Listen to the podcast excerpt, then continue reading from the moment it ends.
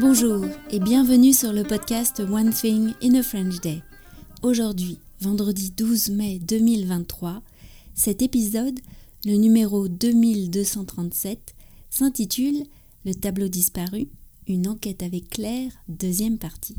J'espère que vous allez bien et que vous êtes de bonne humeur.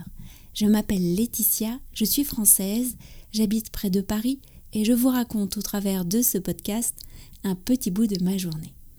Vous pouvez vous abonner pour recevoir le texte du podcast, le transcript sur onethinginafrenchday.com. Le transcript existe en deux versions. 3 euh, euros par mois pour recevoir le texte seul ou bien la version enrichie avec des notes, des tournures de phrases utiles et ou des photos à 5,90 euros par mois. Le tableau disparu, une enquête avec Claire, deuxième partie. Dans l'épisode de mercredi, Claire, qui est bibliothécaire à l'Institut national de jeunes sourds, nous a raconté la redécouverte d'un immense tableau de 1832 au fond d'un placard de la chapelle de l'Institut. Cette histoire de tableau redécouvert me rappelle la redécouverte de la copie du radeau de la Méduse de Jéricho dans le musée de la New York Historical Society en 2006. Dans l'épisode d'aujourd'hui, Claire remonte le fil de l'histoire de ce tableau et de comment il a sombré dans l'oubli jusqu'en 2021. Donc euh, ce tableau redisparaît de la surface de nos archives. On ne sait plus où il est passé. Il a dû être stocké pendant un temps dans une salle, puisque c'est là qu'il est retrouvé en 1920-1930 par euh, René Bernard, euh, qui est à ce moment-là encore professeur à l'Institut, mais qui a aussi un, un, rôle très important pour la bibliothèque, puisque c'est lui qui s'en est occupé pendant longtemps également. Et donc c'est lui qui le retrouve et qui même publie un tout petit article en disant J'ai trouvé dans une salle un tableau de 3 mètres sur 4 qui représente Jésus, euh, qui est signé Garnier, mais je ne sais pas d'où il vient. Ce serait très intéressant d'avoir des informations. Tu veux dire qu'il publie une annonce dans le journal comme, comme un avis de recherche? Exactement. Donc, euh, je ne sais pas ce qu'il y a eu comme retour à cet avis. Euh, si ce n'est que plus tard, il publie euh, quelques petites lignes en disant alors j'ai plus d'informations sur ce, sur ce tableau et raconte à peu près ce que je vous ai raconté, disant que c'est Garnier, Étienne Barthélemy Garnier, puis qui l'a fait pour la chapelle, etc., etc. Puis on change de conservateur, de personne qui s'occupe de la bibliothèque c'est son fils qui prend la, relève et euh, lui-même euh, ne sait pas effectivement où se trouve ce tableau. Il le retrouve peu après. J'imagine que son père avait dû décéder entre temps, donc peut-être qu'il n'a pas pu forcément lui demander euh, toutes les informations. Et il décide tout d'abord de faire une demande auprès du directeur de l'époque de le faire rénover. Une demande de restauration a été refusée à cette époque-là. Donc il décide d'essayer quand même de le préserver au maximum et euh, c'est donc euh, Yves Bernard qui euh, demande à l'atelier menuiserie, puisque nous sommes dans une école avec des ateliers professionnels, à l'atelier menuiserie, tenu par des élèves et un professeur, de lui créer une sorte de...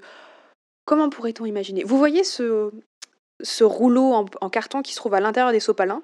Et eh bien c'est le même principe, L'idée étant de prendre ce rouleau de bois qu'ils auraient créé aux bonnes dimensions pour le tableau et d'enrouler la toile autour, puisque c'est une toile simple, sans cadre.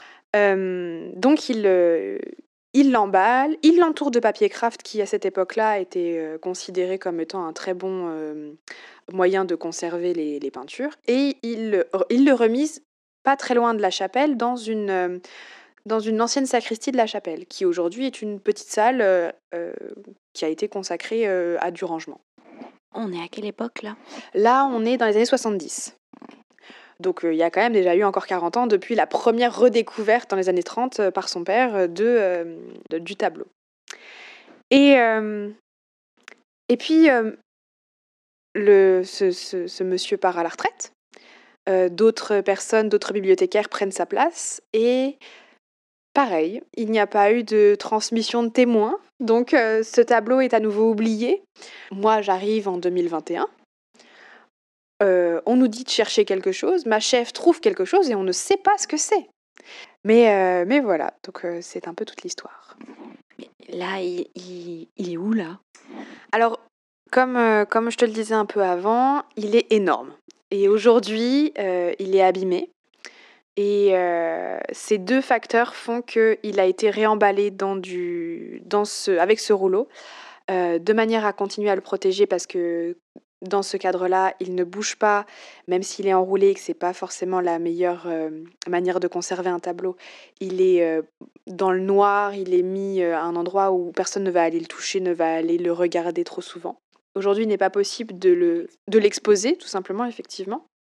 Mais cette fois-ci, nous savons où il est. nous savons qu'il existe et, et, si on nous le redemande, on est capable de le, de le trouver. Merci beaucoup, Claire. Avec grand plaisir. À très bientôt. À bientôt, peut-être à l'année prochaine finalement. Mais oui, je pense qu'il faut que ce soit un rendez-vous récurrent, qu'on sache ce qui t'arrive euh, chaque année. Merci beaucoup et puis à bientôt. À bientôt. One Thing in a French Day, c'est fini pour aujourd'hui. Un grand merci à Claire d'avoir partagé avec nous cette histoire de tableaux disparus retrouvés. Je vous souhaite à tous de passer un très bon week-end et je vous retrouve lundi pour un nouvel épisode du podcast. À bientôt, au revoir.